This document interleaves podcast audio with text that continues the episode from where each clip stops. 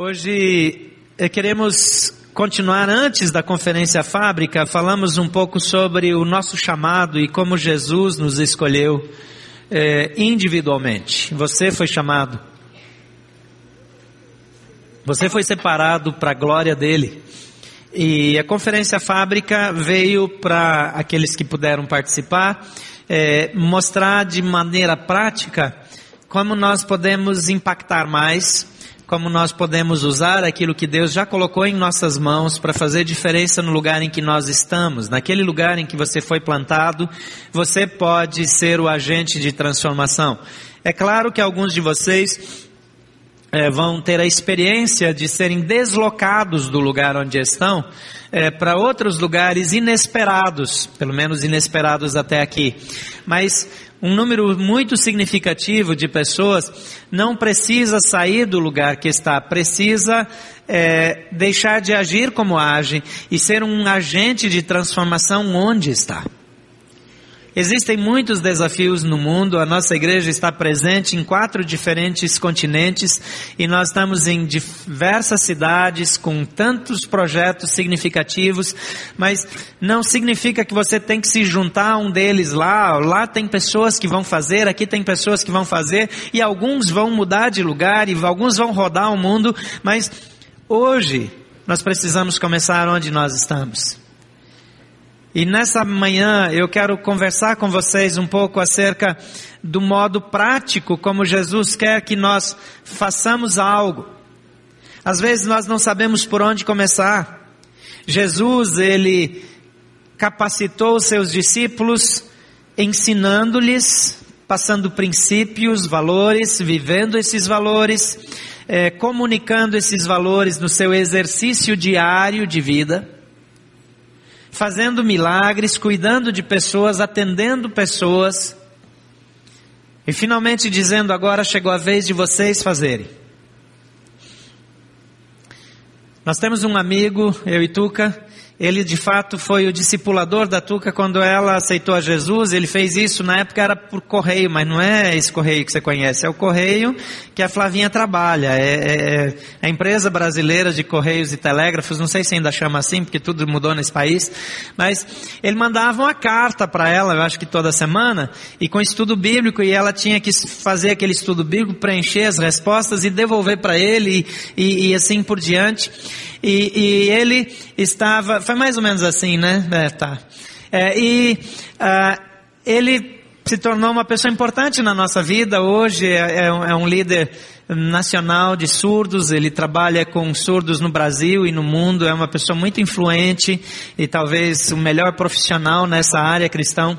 E ele é muito elegante, é, é, tem hábitos muito refinados, já tinha naquela época, e ele estava estudando no seminário e ele arrumou logo uma namorada inglesa, porque namorar brasileira é para cidadãos comuns, né? Ele foi logo escolher uma inglesa, e acho que ele estava até noivo com ela.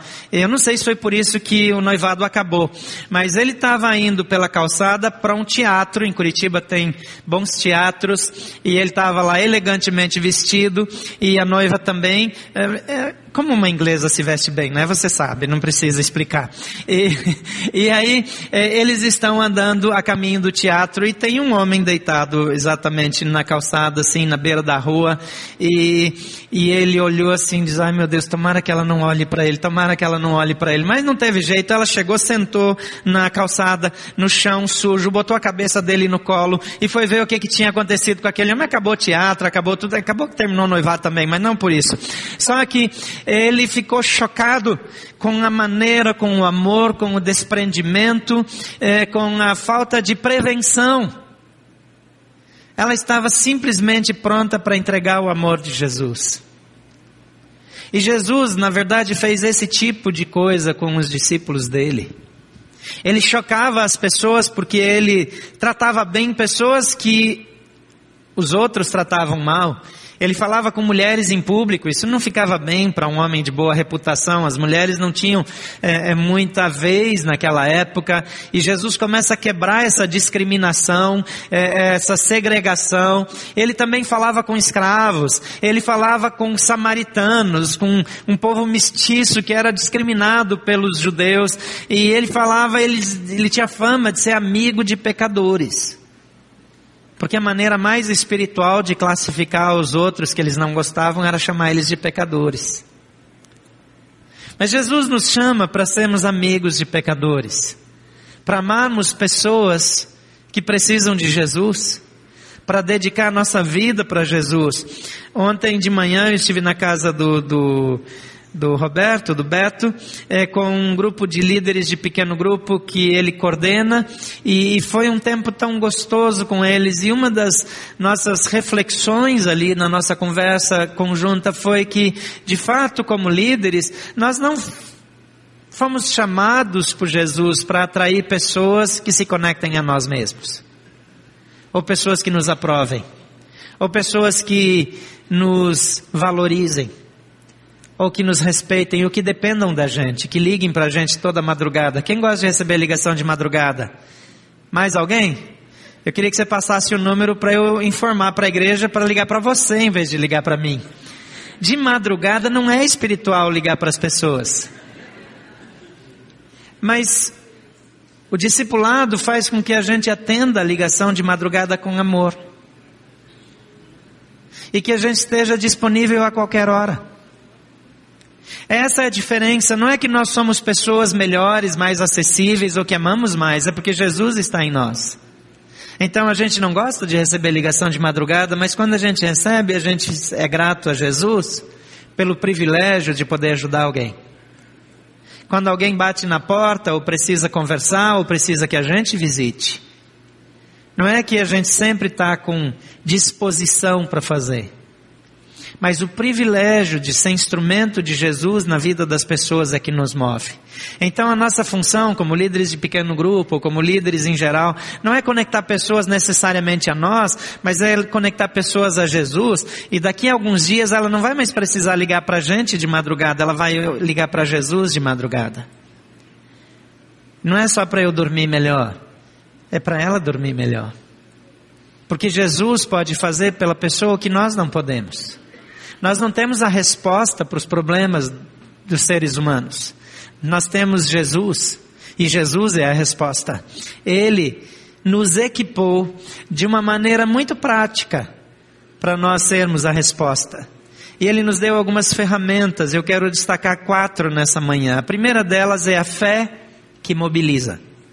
Em Mateus 14, 25 a 33 diz: Alta madrugada, Jesus dirigiu-se a eles, está falando a eles os discípulos, andando sobre o mar. Quando o viram andando sobre o mar, ficaram aterrorizados e disseram: É um fantasma. E gritaram de medo. Mas Jesus imediatamente lhes disse: Coragem, sou eu. Não tenham medo. Senhor, disse Pedro, se és tu, manda-me ir ao teu encontro por sobre as águas. Venha, respondeu ele. Então Pedro saiu do barco e andou sobre a água e foi na direção de Jesus. Mas quando reparou no vento, ficou com medo e começou a, começando a afundar, gritou: Senhor, salva-me. E imediatamente Jesus estendeu a mão e o segurou e disse: Homem de pequena fé, por que você duvidou? Quando entraram no barco, o vento cessou. Então os que estavam no barco adoraram, dizendo: Verdadeiramente tu és o Filho de Deus. É interessante que Jesus, ele está ensinando as pessoas não a andar sobre as águas, nem a acalmar o vento, mas ele está ensinando para os discípulos quem ele é. A fé não é resultado de milagres.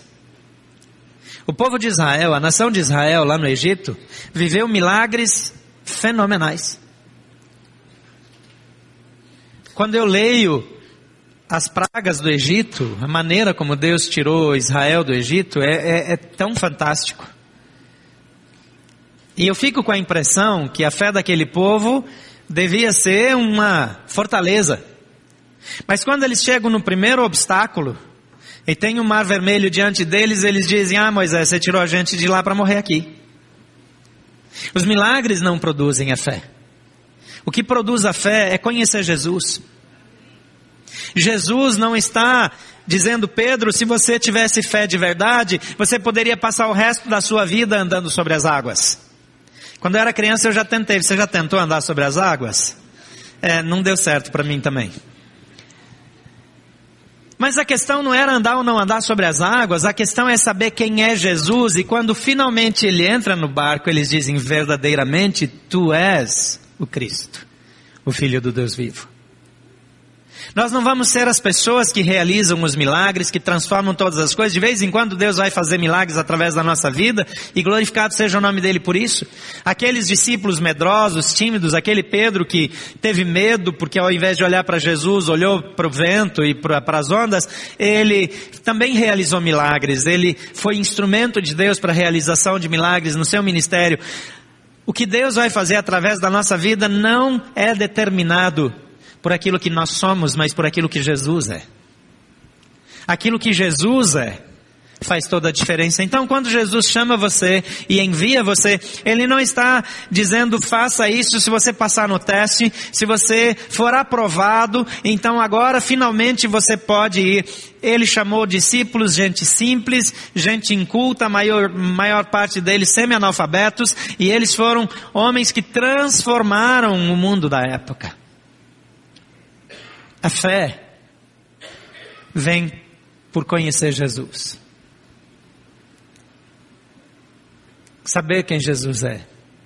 E ele é revelado, sobretudo, na palavra de Deus, e por isso a Bíblia diz que a fé vem pelo ouvir e ouvir a palavra de Deus. E ele nos equipou com fé.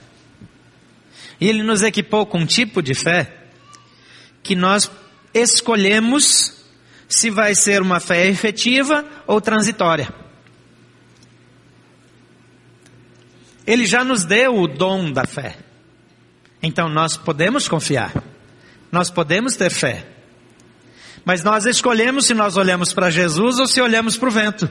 Nós escolhemos se nós olhamos para Jesus ou se olhamos para as ondas. Nós escolhemos se nós cremos que Ele é o Filho de Deus ou se nós estamos precisando que Ele prove quem Ele é. Porque às vezes a gente ora assim também, ah, se o Senhor realmente se importa, se o Senhor realmente é Deus, se o Senhor realmente existe. Isso não é fé. Jesus suscita fé, porque ele se revela, porque ele se manifesta, porque ele expõe quem ele é.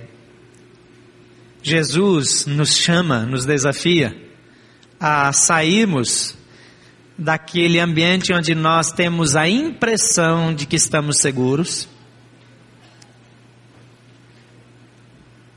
para assumirmos os riscos de segui-lo sem medo. Qual era a segurança de um barco no meio de águas violentas? É interessante que aqueles discípulos talvez se apegassem àquele barco como se aquele barco fosse a sua salvação. Mas uma onda poderia virar aquele barco e eles não teriam nenhuma alternativa. Porque naquela época ah, não era obrigado ter salva-vidas nos barcos. A guarda costeira não passava fazendo vistoria para ver se tinha colete salva-vida para todo mundo. Se o barco virasse, todo mundo morria. Pedro, ele diz: Jesus,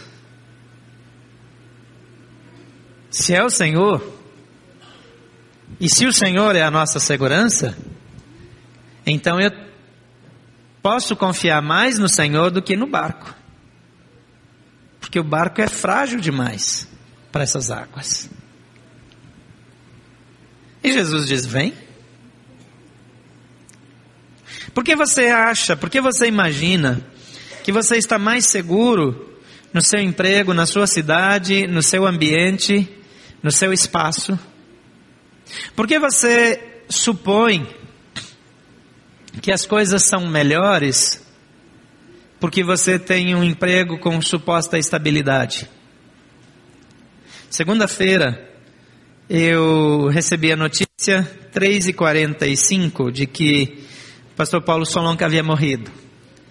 Pastor Paulo foi mentor e amigo durante os últimos 33 anos da minha vida.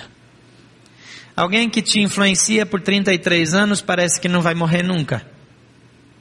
E ele estava com câncer há sete anos, mas tem outros que estavam com o mesmo câncer que ele que estão bons. Então por que ele não? O bispo Miguel Uchoa teve o mesmo, exatamente o mesmo tipo de câncer, fez o mesmo tipo de tratamento e está lá absolutamente saudável. E o Paulo morreu. Qual é a segurança que nós temos na vida de que nós vamos cumprir os anos que nós imaginávamos? Que nós vamos ter as respostas que nós esperamos? Que nós vamos encontrar as soluções para aquilo que nós buscamos? Jesus nos desafia a viver com a expectativa de que nós vamos ter tudo que Ele decidir que nós vamos ter. Que nós vamos realizar e influenciar pessoas que Ele decidir. E se Ele não nos proteger, não é o barco que vai nos proteger. Aquilo que é segurança para você é tão frágil, tão insustentável, tão incipiente, que não deveria despertar fé em você. Então tire a sua fé daquilo que aparentemente lhe dá segurança e escolha depositar a sua fé exclusivamente em Jesus. Amém? A segunda ferramenta que ele nos disponibiliza é amor que cuida. No Evangelho de João, capítulo 21, 15 a 17, diz: Depois de comerem, Jesus perguntou a Simão Pedro: Simão, filho de João, você me ama realmente mais do que a estes? Disse ele: Sim, Senhor, tu sabes que te amo. E disse Jesus: Cuide dos meus cordeiros. E novamente Jesus disse: Simão, filho de João, você realmente me ama? E ele respondeu: Sim, Senhor, tu sabes que te amo. E disse Jesus: Pastorei as minhas ovelhas. E pela terceira vez ele disse: Simão, filho de João, você me ama? E Pedro ficou magoado por Jesus ter perguntado pela terceira vez: Você me ama? E ele lhe disse: Senhor, tu sabes todas as coisas, e sabes que te amo. E disse-lhe Jesus: Cuide das minhas ovelhas. É interessante que nós, muitas vezes, amamos o Jesus que responde às nossas orações, que cura o câncer, que cura as enfermidades, que dá um emprego, que dá a casa que concede as coisas que nós queremos. Durante muito tempo, nós achamos que vamos estar seguros depois que tivermos determinadas coisas. Eu não sei o que, que significa segurança para você, mas Tenho 33 anos de casado, eu tive uma casa, nós tivemos uma casa uma vez, eu não terminei de pagar, eu vendi antes. Eu comprei naquele financiamento maravilhoso da Caixa Econômica, de 500 anos para pagar, e depois eu vim embora para Brasília, e eu vendi a casa e comi, usei o dinheiro todo mês para completar a minha renda por um, alguns anos. E depois Deus completou a renda de outro jeito. Aquela casa, enquanto ela era uma resposta, Eu precisei usar aquilo, consumir aquilo. Mas o dia que não tinha mais nenhuma resposta, a única esperança era Jesus. Às vezes nós ficamos tão apegados a coisas, eu fico feliz, Deus nos abençoou, nós acabamos aí dias, semanas atrás de comprar um terreno, onde nós vamos construir nossa casa aqui em Brasília. Isso é bênção de Deus. Não tem nada errado com isso. Inclusive é um terreno muito bonito. Depois você vai lá fazer um churrasco lá em casa. Não esquece que é feio chegar de mal abanando. Então leva uma picanha, uma costela. Mas é bênção quando nós podemos ter coisas, quando nós nos desenvolvemos, quando nós crescemos. Nós temos uma tendência, uma necessidade de estabelecer raízes. Mas a nossa raiz, quando nós achamos que nós estamos arraigados num lugar sólido, não passa de um barco no meio de um oceano. Ele não é sólido, não é seguro. A segurança é Jesus. E ele nos dá um tipo de amor, que é um amor que se importa, um amor que estende a mão. É por isso que essa igreja se espalha pelo mundo. Antigamente nós éramos uma igreja local, aqui, e orávamos e fazíamos missões, e, e, e a igreja se importava tanto com quem estava longe que durante seis meses juntava dinheiro para apoiar os missionários no Brasil e os outros seis meses juntava dinheiro para apoiar os missionários no mundo. Era assim que funcionava. Então, mesmo que a igreja ainda não estava chegando em todos os lugares fisicamente, ela estava investindo depois a igreja tomou a decisão de mandar um primeiro casal, uma primeira família de missionários para a Espanha e sustentá-los integralmente com a responsabilidade total. Naquela época isso era um desafio tão grande para a igreja. Porque era impensável, naquela época, que ia investir tanto dinheiro para sustentar alguém que não ia fazer nada aqui. Quer dizer, para que, que você tem uma equipe que trabalha, uma família inteira que você precisa sustentar que não vai nos ajudar em nada? que vai dar prejuízo, porque todo mês tem que investir, investir, investir, não para nunca. Porque a igreja estava construindo uma visão missionária, que possibilitou que hoje a igreja estivesse em quatro diferentes continentes. Eu não sei onde vamos estar amanhã, provavelmente em mais lugares, em mais situações. Mas é esse amor que faz com que pessoas como eu e você já não priorizem mais o seu trabalho que arrumem folga, licença, que arrisquem o seu próprio emprego para investir no Haiti, para cuidar de crianças na África, para cuidar de crianças aqui no Varjão, para investir na Cristolândia, para ouvirmos testemunhos como esse. Essa gente não tem que comer. Eles não têm ninguém a quem recorrer.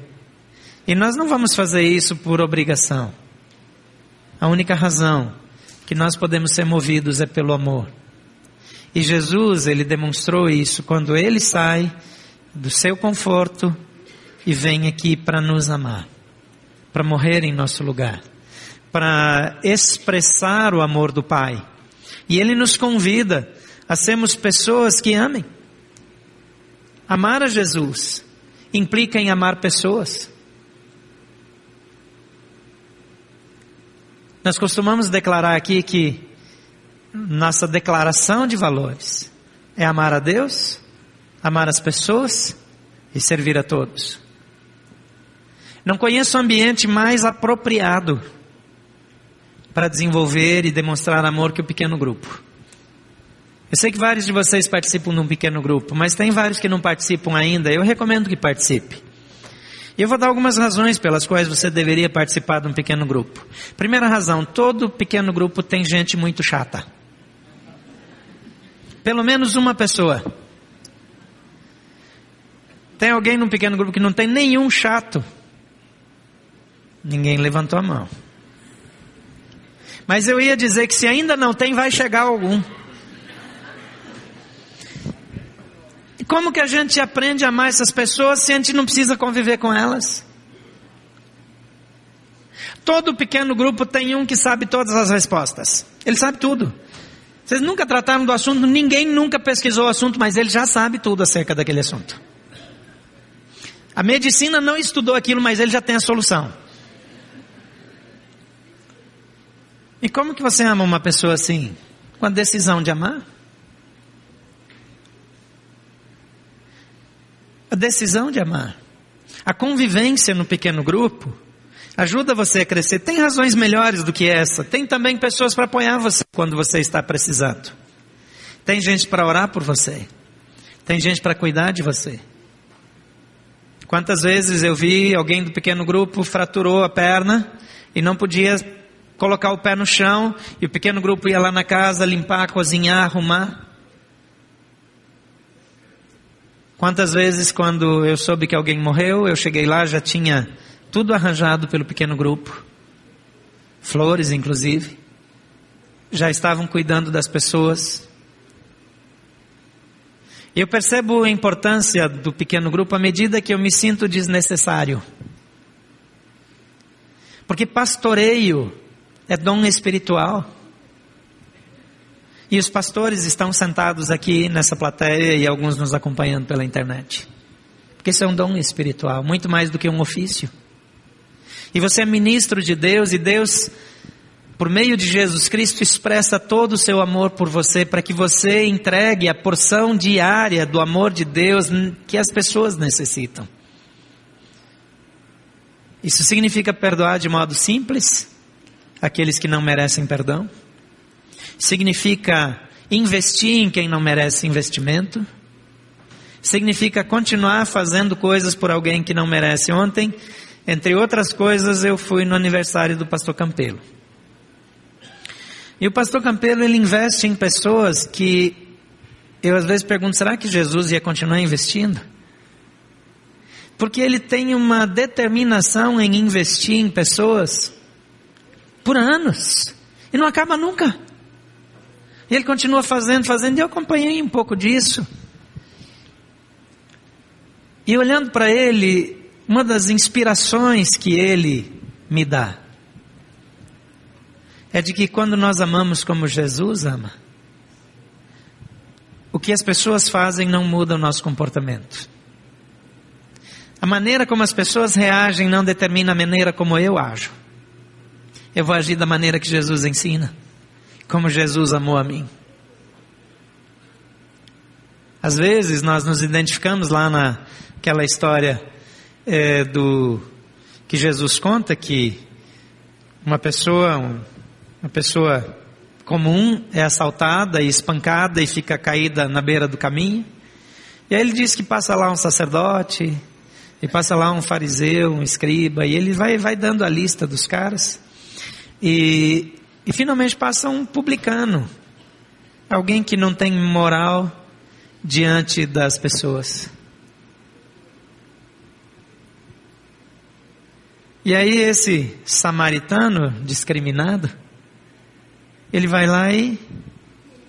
Ele não era publicano, tá? É, esse samaritano, ele chega lá e ele faz o que os mestres da lei, as pessoas de referência não fizeram. E por quê? Porque o amor no coração não depende da nossa posição, nem da nossa fama, nem de nada. Amar ao próximo é uma responsabilidade por causa do amor de Jesus em nós. A maneira como nós vemos determina a maneira como nós vamos ver os outros. E a maneira como nós vemos a Jesus determina a maneira como nós vamos cuidar das pessoas. Jesus ama essas pessoas. Ele morreu por elas. O amor de Jesus foi derramado por mim e por eles igualmente. Então ele me dá esse amor. E ele me capacita com esse amor que me move na direção das pessoas. Esse amor que cuida, que abraça, que abençoa. Em terceiro lugar, Jesus nos concede uma humildade que serve. Em Mateus 20, de 20 a 28, diz: Então aproximou-se Jesus da mãe dos filhos de Zebedeu com seus filhos e, prostrando-se, ela lhe fez um pedido. O que você quer? perguntou ele. E ela respondeu: Declara que no teu reino estes meus dois filhos se assentarão um à sua direita e outro à sua esquerda. E disse-lhes Jesus: Vocês não sabem o que estão pedindo. Podem vocês beber o cálice que eu vou beber? Podemos, responderam eles. E Jesus lhes disse: Certamente vocês beberão do meu cálice, mas o assentar-se à minha direita ou à minha esquerda não cabe a mim conceder. Estes lugares pertencem àqueles para quem foram preparados por meu Pai. Quando os outros dez ouviram isso, ficaram indignados com os dois irmãos. E Jesus chamou, os chamou e disse: Vocês sabem que os governantes das nações as dominam e as pessoas importantes exercem poder sobre elas. Não será assim entre vocês. Pelo contrário, quem quiser tornar-se importante entre vocês deverá ser servo. E quem quiser ser o primeiro deverá ser escravo, como filho do homem que não veio para ser servido, mas para servir e dar a sua vida em resgate de muitos. Ele está dizendo: entre vocês não vai ser assim. Entre vocês não é esse o comportamento. Primeiro que aqueles dois, muito sem noção, levam a mãe para interceder por eles. A mãe vai negociar com Jesus em prol dos filhos. Tem umas mães também que, com licença, né? Esse tipo de mãe já existia na época. Que sempre acha que o seu filho é o mais maravilhoso do mundo. Então, mãe, deixa eu contar para você, ele não é o mais maravilhoso do mundo. Lamento decepcioná-la. Tem outros tão maravilhosos quanto ele. Ele não é o pior do mundo, mas não é o melhor. E essa mãe vai lá interceder. Quando os outros ficam sabendo, eles querem matar aqueles dois. Porque estão se achando melhores do que eles. Se você dá uma olhada lá, você vai ver que eles nem eram aquilo tudo mesmo. Mas Jesus aproveita isso, essa situação para ensinar. Ele diz às pessoas, os governadores, as pessoas que têm autoridade no mundo, eles agem assim. Mas entre nós não vai ter essa regra. Aqui, na família de Deus, não é assim que funciona. Aqui nós servimos uns aos outros. Nós nos dispomos a fazer o trabalho mais humilde. Lá na Hilson College tem um, um sistema que os alunos, quando eles são, quando eles se matriculam na, no college, é, o primeiro ano, eles vão participar de um ministério é, que chama Refresh. E eles, entre outras coisas, eles vão limpar os banheiros da igreja, entre as celebrações, manter tudo limpo, tirar o lixo, é, limpar lá o vaso sanitário, aquele que entupiu, desentupir. Não é um trabalho assim que você gosta muito. Mas por que, que eles começam por ali? Para desenvolver a humildade, o coração de servo. Servir é uma atitude que nós precisamos aprender e não servir naquilo que chama a atenção, mas servir porque nós amamos. Nós estamos continuando aqui, ainda não ficou pronto, e depois eu vou convidar vocês para arrumar o resto do estacionamento, botar a mão na massa, e nessa ocasião você vai ter a oportunidade de mexer na terra de botar uma planta, talvez de pegar uma enxada e, e, e ajudar a fofar a terra. E talvez não tenha um trabalho assim tão honroso para alguns. E tem gente que precisa usar luva, porque a mãozinha é tão delicada, aquela mão de moça. Tem muito homem com mão de moça aqui, porque só trabalha com papel, né? Aquela mãozinha fina, delicada, que se pegar uma enxada da bolha, sai sangue. Aquele homem macho lá está em extinção, aquele antigo. Quase não existe mais. Mas aí você disfarça, finge, faz cara de mal, pega. O... Acontece que não dá para a gente levantar uma oferta e pagar para alguém fazer? Dá. Mas nós perdemos a grande oportunidade de servir. Nós precisamos ter funcionários para passar nos banheiros, em todos os lugares, para manter tudo limpo, porque a gente considera que algum trabalho não é assim ideal para a gente. Mas quando nós amamos, nós vamos servir de modo incondicional. E esse serviço é bênção. Humildade também é quando nós perdemos aquela necessidade de sermos reconhecidos. Uma das expressões, é, uma das definições de humildade que eu mais gosto é abrir mão da minha capacidade de sentir-me ofendido. Você já pensou nisso? Humildade é abrir mão da capacidade de sentir-se ofendido. Por que, que eu me sinto ofendido? Porque eu julgo que o meu direito foi ultrajado. Porque eu julgo que eu sou melhor do que aquele modo como eu estou sendo tratado. Então eu me ofendo. Eu mereço coisa melhor. E a humildade que Jesus me propõe é uma humildade que me leva ao encontro das pessoas. Não importa como elas vão me receber. Não importa se eu vou fazer reunião no palácio ou no presídio eu vou amar igual e servir igual. Em quarto lugar, Jesus nos dá o poder que realiza. Em Atos 1:8 diz: "Mas receberão poder quando o Espírito Santo descer sobre vocês e serão minhas testemunhas em Jerusalém, toda a Judéia e Samaria e até os confins da terra." E esse quarto ponto está intimamente relacionado com o terceiro, porque Eu só posso viver na dependência do Espírito Santo quando eu admito que eu não sou capaz, que não vai ser na minha dependência, não é do meu jeito, não é da minha maneira, não é com meus recursos, é do jeito de Deus. Então Ele dá o Espírito Santo, que é o poder para realizar, e Ele realiza. Ele faz a obra de transformação. Ele muda a nossa vida. Ele muda a vida das pessoas. Então nós não vamos assumir o controle, nós vamos abrir mão do controle. Lá em João, no capítulo 14, 15 a 23, diz: Se vocês me amam, obedecerão aos meus mandamentos, e eu pedirei ao Pai, e ele lhes dará outro conselheiro para estar com vocês para sempre, o Espírito da Verdade. O mundo não pode recebê-lo porque não o vê e nem o conhece, mas vocês o conhecem, pois ele vive com vocês e estará em vocês. Não os deixarei órfãos, voltarei para vocês.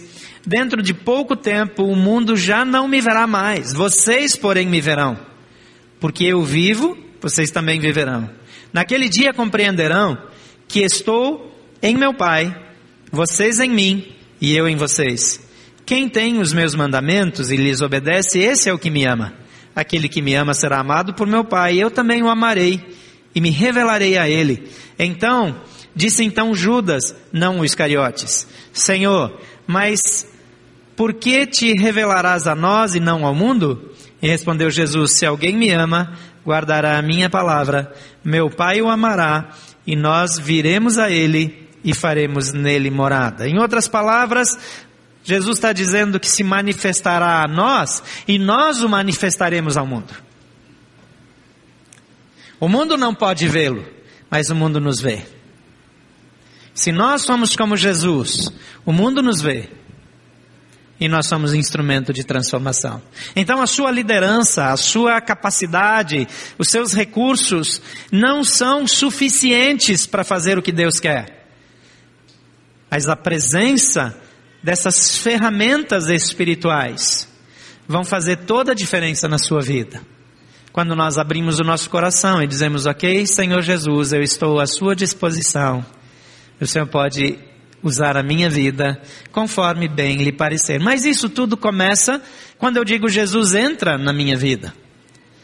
Ninguém que ainda não recebeu Jesus como Salvador pode ser esse agente de transformação usado por Ele. Então a primeira coisa é dizer: Jesus, eu te recebo como meu Senhor e Salvador. Eu te aceito no meu coração. Perdoa os meus pecados. Eu confesso que Tu és o Senhor. Eu confesso que tu és o filho de Deus e eu admito que preciso de ti. Depois que você faz isso, a Bíblia diz que quem crer e for batizado será salvo. Vem o passo do batismo. Então eu me submeto ao batismo e eu estou dizendo, eu estou morrendo para a velha vida e nascendo de novo com Jesus e agora estou pronto para ser instrumento dele, para a glória dele. Mas Jesus disse: vão por todo mundo, façam discípulos, batizando-os em nome do Pai, do Filho e do Espírito Santo, e também disse ensinando-os a guardar todas as coisas que vos tenho mandado. É nessa hora que você se conecta a um pequeno grupo. É nessa hora que você começa a estudar a Bíblia, que você começa a ler e orar, e você começa a praticar as verdades bíblicas, e você pode fazer isso aqui na escola bíblica, você pode fazer isso no seu pequeno grupo, você pode fazer isso acompanhado de um cristão mais maduro, que vai repartir essas verdades com você, e finalmente você vai colocar a mão e vai dizer agora eu quero ser um ministro de Deus, eu vou ser instrumento dele, e eu vou ser usado por ele para a glória dele, e, e você vai ser alguém que vai influenciar outras pessoas, liderar outras pessoas e, e ajudar como instrumento de transformação nesse mundo. Depende dele mais do que de nós. Mas ele deixou conosco a decisão se eu quero ou não.